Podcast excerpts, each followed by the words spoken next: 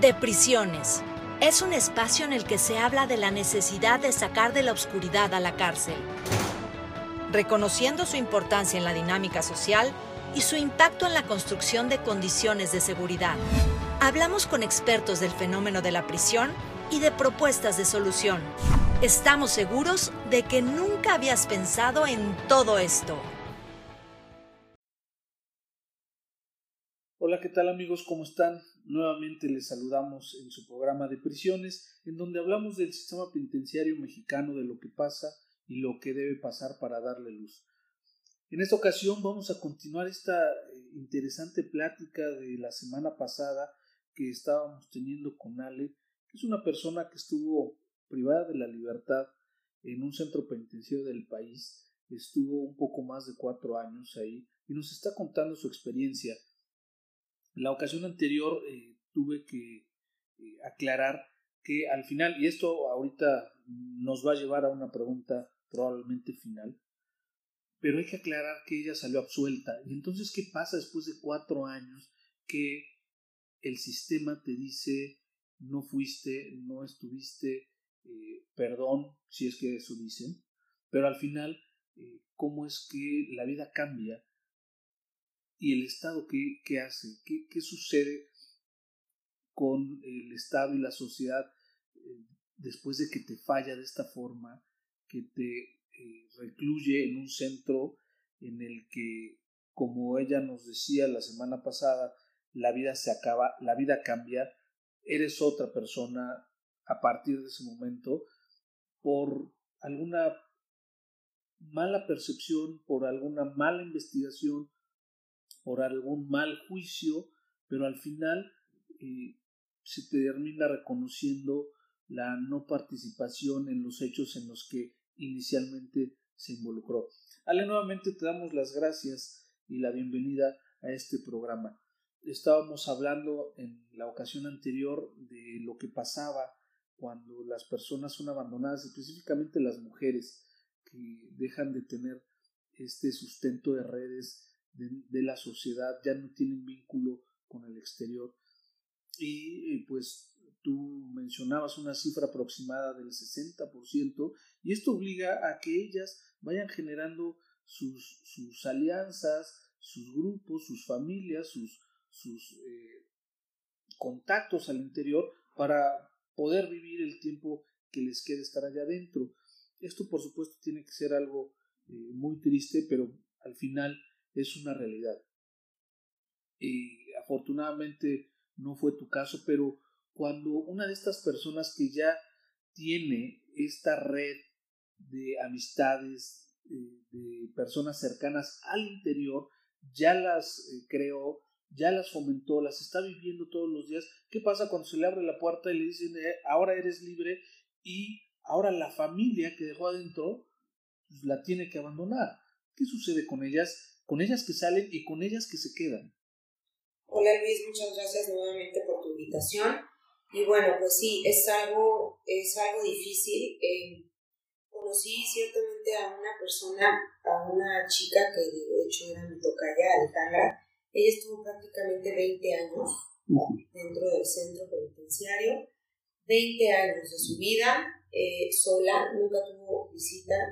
Eh, creo que alguna vez fue alguien que hasta hizo fiesta y nos pidió a todas que le cooperáramos porque iba a recibir, no recuerdo a quién de su familia, pero en, prácticamente tres años que yo la conocí, porque ella salió un año antes que yo, eh, no, no, tuvo visita. Ella trabajaba dentro, tenía muy buenas amigas, como tú dices, que se vuelven tu familia, porque eso es posible y hay lazos muy fuertes que puedes hacer allá adentro con la gente.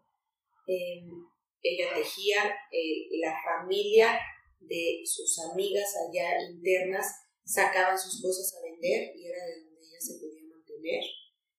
Eh, el día que ella, en el momento que supo que se iba a ir, eh, no había día que no llorara. Tenía pánico, muchísimo miedo de salir. Decía que no sabía qué iba a hacer ni con quién iba a ir. Eh, se supone que cuando tú sales de una prisión debe de pasar por lo menos un mes o dos meses que no puedes, o seis meses, no recuerdo la cifra, eh, que, que, básicamente es mentira porque tú puedes llegar cualquier día da tu cuota y te dejan entrar. Y, y seguramente fue lo que ella hizo, porque desde el día que salió a la semana empezó a regresar diario a comer con su familia. Y lo hizo por meses. Eh, la familia de una de sus amigas de, de, adentro fue la que la recibió en casa, la ayudó. Eh, de inicio no tuvo trabajo, obviamente, eh, poco a poco se fue acomodando. empezó, me parece que a trabajar en casa de, la, de un familiar, de los familiares de la otra interna que le había echado la mano. Pero te estoy hablando de un periodo de meses, ¿no? porque la realidad es que cuando tú vuelves a cruzar esa puerta hacia el exterior, es como si te soltaran a un abismo. No, no, eres nadie, porque realmente durante el tiempo que tú estás allá adentro no eres nadie, cuando sales... Eres menos que nadie. No tienes identidad. Qué duro. No sabes, no, no sabes ni por dónde empezar. Y bueno, personalmente lo que a mí me sucedió, bueno, yo no, no puedo yo soy muy afortunada, mi familia me estaba esperando al otro lado de la puerta, me subieron a un coche, me llevaron a mi casa, tomé un baño caliente, cené riquísimo, ¿no? ¿Sabes? Eh, el otro lado de la moneda. Pero, eso es también una excepción. Claro, claro, y, y, somos las mínimas las que tenemos el privilegio de tener eso, ¿no? La mayoría sale y aparte de que sale a un abismo desconocido, eh, pues así como, como, la autoridad la, eh, la tomó y la encerró, así la autoridad la saca y la vuelve a soltar de la misma manera, ¿no? No hay apoyo, no te dan tu bolsita o algún kit que te diga esto es para que inicies, así como no te lo dan al inicio de entrada con tu cepillo de dientes o un jabón o un papel de baño, pues a la salida no te lo dan así como diciendo tienes aquí un sobrecito con tanto para que puedas por lo menos pasar la noche. Digo, hay muchísimos internos que no son de Puebla, que no son del estado donde están recluidos, tienen que salir a, tomar un autobús, a, tomar un alimento para poder llegar a su, a su destino y ser lo más básico, ¿no? Sí. Lo mínimo. Hemos hablado en estos espacios de la obligación que ya establece la Ley Nacional de Ejecución Penal para el Estado, para los gobiernos estatales y el gobierno federal, de generar servicios pospenales, atención pospenal, que básicamente inicia con esto. Inicia con un apoyo económico para el traslado, eh, pagar el autobús o la forma de transporte a su lugar de origen, o, pagar, tener dinero para pagar un cuarto de hotel, una habitación, para pasar la noche, porque generalmente las excarcelaciones o las salidas por el trámite eh, llevan cuatro, cinco o seis horas y la persona ya sale eh, de noche, ya sale de noche sin saber, a mí me ha tocado conocer de personas que no saben siquiera en dónde están ubicados. Eh, ellos fueron trasladados en una madrugada hace nueve años de otro centro de reclusión muy lejano y hoy no saben en dónde están y no saben a dónde ir y no tienen cómo hacerlo. Entonces estamos fallando en esta parte de eh, los servicios postpenales, además de otras cosas, pero necesitamos, pienso yo, eh, y ahora tú me lo confirmarás, eh, necesitamos generarles esta, este momento de transición que no sea tan fuerte, ¿no? Y que sea justo un momento de transición y no sea, como dices, una, un salto al abismo y a ver qué sucede. Así es. Eh, bueno, recuerdo el, día que yo salí, este proceso que dices de, de, de aproximadamente dos, tres horas en lo que vuelves a, a pasar por todos los trámites necesarios para tu salida. Lo viví con otras personas, obviamente. Yo era la única mujer que salía ese día y salían, no recuerdo si tres o cuatro. Eh, un señor muy grande, eh, bueno, me, refiero de edad, ya, ya, ya, un señor grande, y otros dos chavitos. Eh, uno iba sin, sin zapatos prácticamente, con la ropa toda rota, y y él me pidió si le podía ayudar unos cigarros y algunas monedas porque tenía que irse a su casa de Matamoros, donde estaba su familia y pues que no iba, que no iba, o sea que le preocupaba porque su familia ni enterada estaba de su liberación y pues que él no sabía ni cómo iba a hacer para llegar a su destino y mis zapatos llevaba, ¿sabes? Sí. O sea, eh, es algo bien triste. Eh, bueno, salimos juntos, yo le di lo poco que tenía, obviamente mis zapatos no le quedaban porque si no se los hubiera regalado, pero pues sí, en el momento que yo salgo y está toda mi familia y ver y voltear a verlo a él y ver, viendo para todas partes caminando sin un sentido es, es algo bien duro, Luis, es algo que, que, que, no es justo, ¿no? Yo no sé si era culpable o no era culpable, si cumplió una sentencia por haber sido culpable de algo, no lo sé, pero lo que sí te digo es que es, es una sensación muy fuerte y te sientes tan abandonado en ese, en ese sentido que es necesario que las autoridades vean este, este contexto y hagan algo al respecto. O sea, podemos decir que las personas que están ahí eh, son abandonadas. Yo siempre he estado convencido de que son abandonadas de la sociedad, de todo el contexto eh, social, nacional y estatal. Pero ahora estoy descubriendo un momento de mayor abandono que es cuando te abren la puerta. Te abren la puerta y no tiene sentido, como dices, va caminando sin sentido, que yo lo entiendo como sin saber hacia dónde ir, cuando menos adentro estaba contenido en cuatro muros, en, una celda con sus compañeros, con la gente que ya estaba adentro, con un conocimiento de lo que tenía que hacer minuto a minuto, hora a hora. Pero ahora se le abre la puerta, se le echa su suerte, se le abandona en pues, esta jungla social y se le dice, pues ahí llega a donde tengas que llegar. Y justamente ahí es en, el momento en el que muchos de ellos no encuentran esta reinserción, no logran esta reinserción.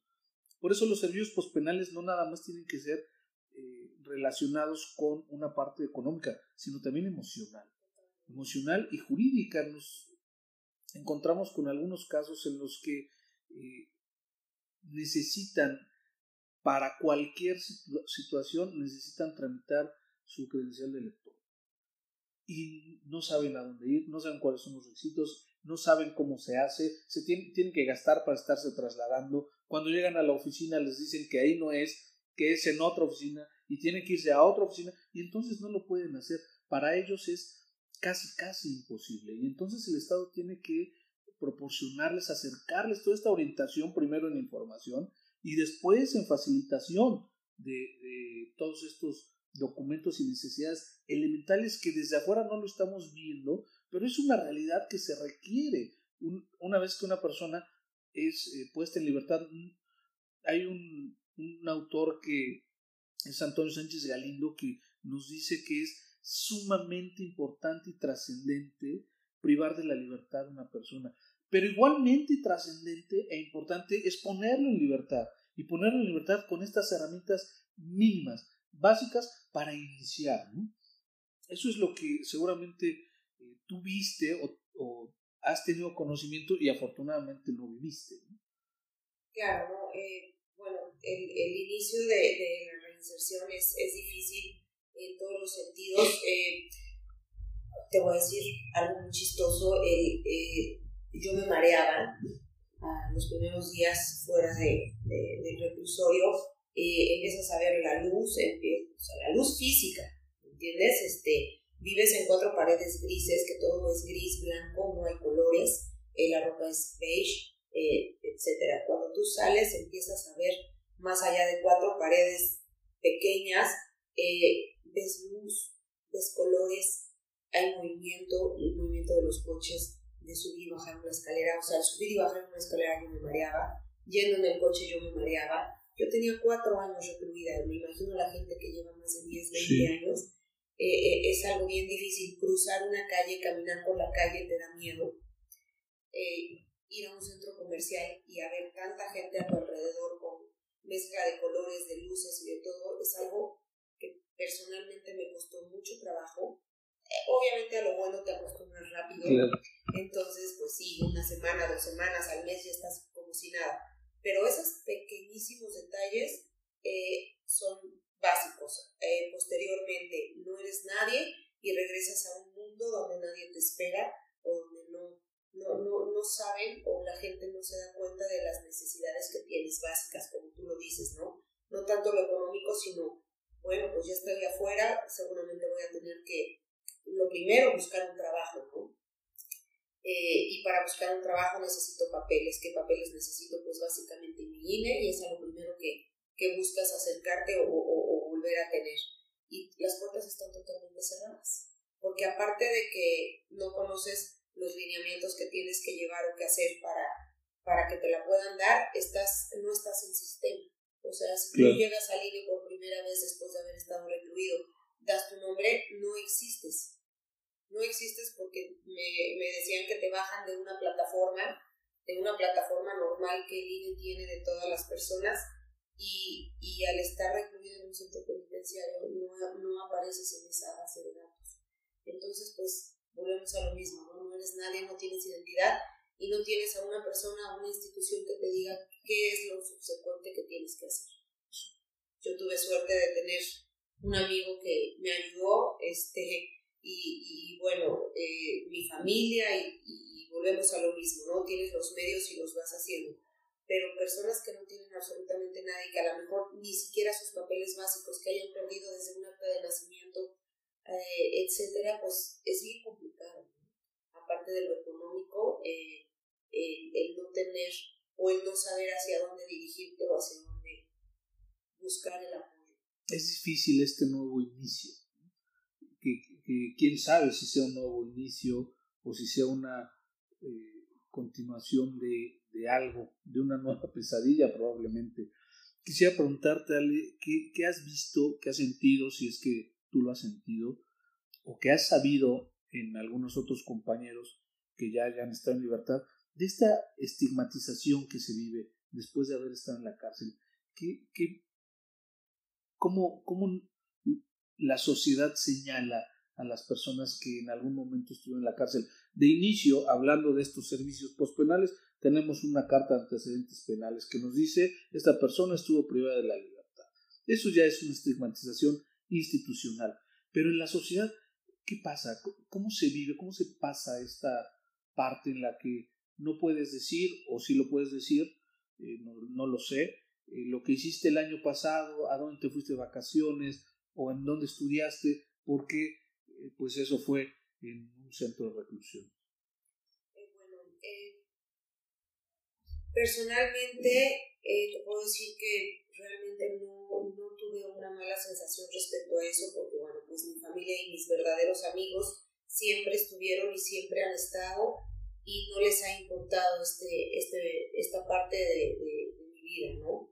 Eh, pero sí es difícil al tratar de buscar un trabajo o al tratar de, ir a algún lugar donde tengas que, pues que decir, ¿no? Que, comentar el, el, proceso por el que tuviste que pasar y que de eso dependa si te van a ayudar, si te van a dar o si te van a...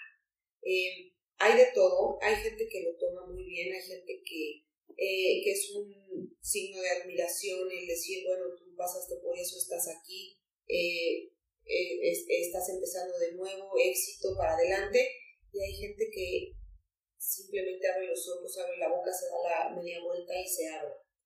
Te digo, yo no lo he vivido tan fuerte afortunadamente, no me importa hablar del tema, es algo que pasó en mi vida y no tengo por qué callarlo.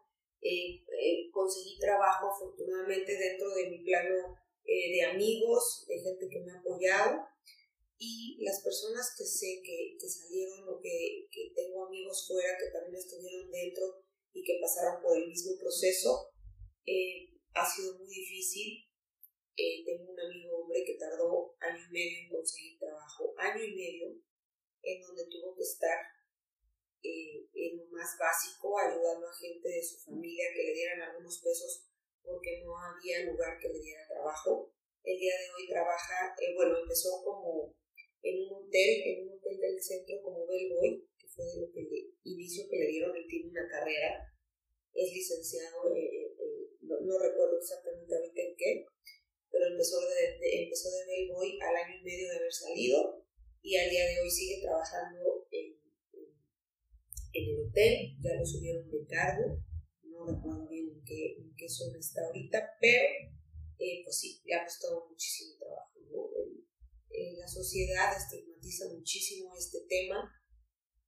Y bueno, es, eh, lo puedo entender, Luis, hasta cierto punto, porque si no lo vives, no, no puedes entender, ¿no? O sea, vivimos en una burbuja en que, pues, entiendo que tienes tus, tus actividades, tienes a tu familia, mientras no le pase nada malo a tu familia, mientras tu, tu seno familiar y tu entorno estén bien, lo, lo que está fuera de eso te vale Entonces dices, aparte, pues la sociedad tiene que pagar un impuesto muy, muy elevado y esos impuestos parte van para los centros penitenciarios. Y mucha gente dice, ¿por qué tengo que estar manteniendo, no? A, a gente que roba, que mata, que bla, bla, cuando el gobierno es el que debería de hacerlo. Y, y no, o sea, esa, por esa parte puedo entenderlo, pero no no hay, no hay tampoco una cultura que te concientice a eso por parte de nuestra educación de, de, muchos años para acá, ¿no? O sea, no, no hay alguien que te hable de, de, de, la necesidad que también hay en ese sentido para poder dar una mano en ese sector.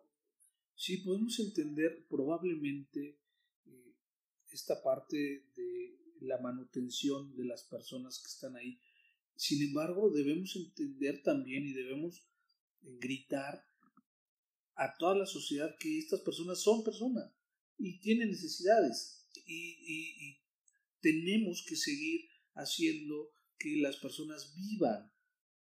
Porque como en muchos casos que es este hay personas que viven ahí de manera injusta. Y entonces la sociedad debemos ser corresponsables del sistema que falló y que hizo que una persona estuviera privada de la libertad de algún tiempo de manera injusta. Y si no es injusto, si es con justicia, justamente para eso existen estos centros, para lograr que el sujeto se reinserte a la sociedad y vuelva nuevamente como una persona funcional. Digo, todo esto es la teoría. Eh, hablando de esto, quisiera preguntarte si tú crees en la reinserción. Si tú sabes de la reinserción, por supuesto, es algo que vives en ti, sin embargo, en otras personas yo he visto que salen convencidas y pienso que es una decisión personalísima la reinserción, porque efectivamente también hay casos, muchos, en los que la persona estuvo privada de la libertad, es liberada y como no encuentra estas redes o porque no quiere tener estas redes, siguen una eh, actividad delictiva. ¿Tú crees en eso? Claro que creo en la reinserción, por supuesto que sí, pero sí depende muchísimo y en gran medida en primera de la capacidad de cada ser humano que tener una actitud positiva ante la vida y quererlo hacer. Pues ese es el primer paso. Y bueno, aunado a esto es el apoyo, el apoyo que pueda o debe de tener de su entorno, empezando por su familia, obviamente, y por las autoridades, ¿no? Que es lo, lo primordial que, que se necesita para una adecuada reinserción, tener los medios, y si no se los da su familia por una parte y, el sistema por el otro, pues no va a tener cómo hacerlo, que es lo que sucede. Allá adentro existen estos elementos, existen estos medios, la autoridad lo da, lo tiene y lo da. No, por supuesto que no, o sea, lo básico no lo da, como te digo, en el momento que entras que te den algún tipo de, de kit eh, de inicio para que tú puedas pasar la noche y tener los primeros días, no lo da.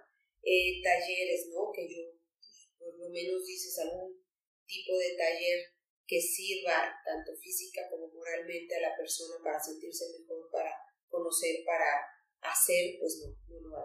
Eh, sí hay una escuelita dentro de, del centro, bueno, de, la prisión, que, que puedes tú estudiar primaria, secundaria, preparatoria, hasta una eh, carrera, una licenciatura o ingeniería todo, todo esto es vía electrónica con el TEC de Monterrey Millennium.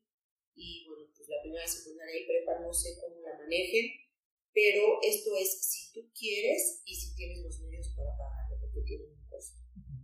Eh, y aparte hay muchos talleres que te, eh, como diplomados que también los puedes tomar. Eh, puedes ir a la escuela, estudiar, todo te digo es vía electrónica, pero todo tiene un costo sea, la institución en sí, el sistema no da nada, no te obliga ni, ni, ni lo.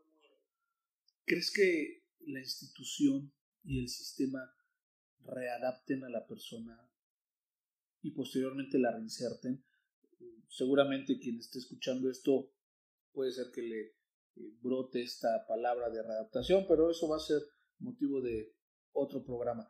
¿Tú crees que la, la, institución provea todos los servicios, todas las herramientas necesarias para alcanzar esta reinserción social? O sea, si lo provee en este momento, no, definitivamente no. Cero. ¿Qué le falta? ¿Qué, qué necesitamos?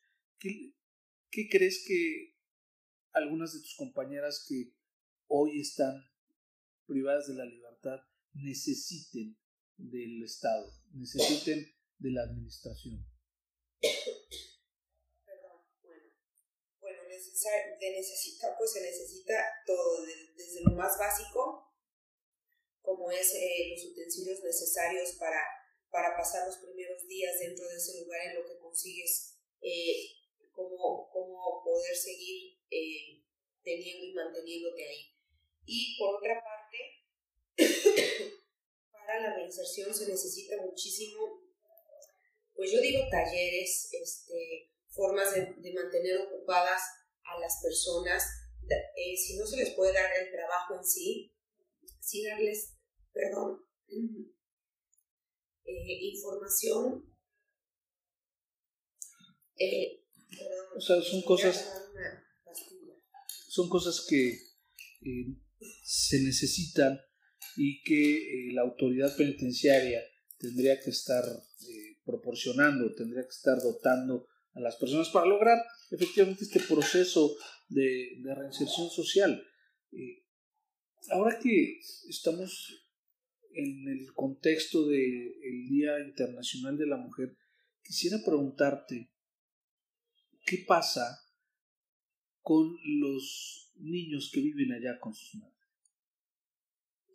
Pues es algo muy triste. Eh, pueden estar, me parece, únicamente hasta los tres años, los bebés desde que nacen hasta que cumplen los tres años y posteriormente los tienen que sacar. Eh, bueno, para empezar yo veo mal que no haya un, un método por parte de las autoridades de,